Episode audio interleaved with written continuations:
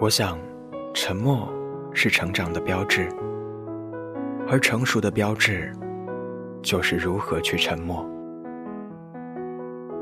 我不能说我们生如夏花，活得完美而睿智；死如秋叶，亦离我们非常遥远。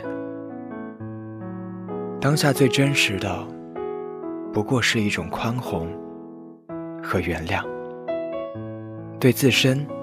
他人，以及这个失望和希望并存的世界。愿你好梦，小城在安徽芜湖向你道晚安。